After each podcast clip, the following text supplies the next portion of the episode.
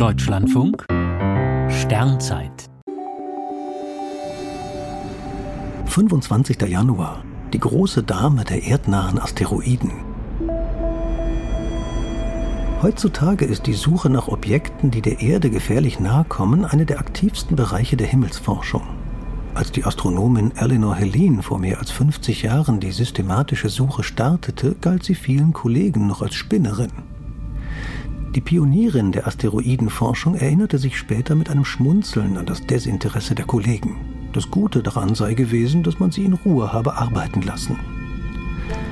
Eleanor Helene hatte zunächst Geologie studiert und sich mit Mondkratern beschäftigt. Dadurch wuchs ihr Interesse an den Objekten, deren Einschläge solche Krater hinterlassen, und so wandte sie sich der Astronomie zu. Ihr hatten es vor allem die Asteroiden auf ungewöhnlichen Bahnen angetan. Anfang der 70er Jahre startete sie mit einem Teleskop der Palomar-Sternwarte ein erstes Suchprogramm nach Objekten, die die Bahnen von Planeten kreuzen. Nacht für Nacht haben Eleanor Helene und ihre Kollegen, darunter der ebenfalls legendäre Eugene Shoemaker, Teile des Himmels fotografiert und nach sich bewegenden Objekten gesucht. Entdeckt hat Helene so mehr als 900 Asteroiden und Kometen.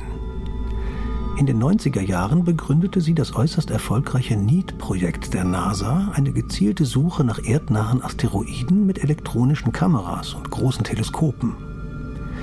Natürlich kreist auch Eleanor Helene, die heute vor 15 Jahren gestorben ist, um die Sonne.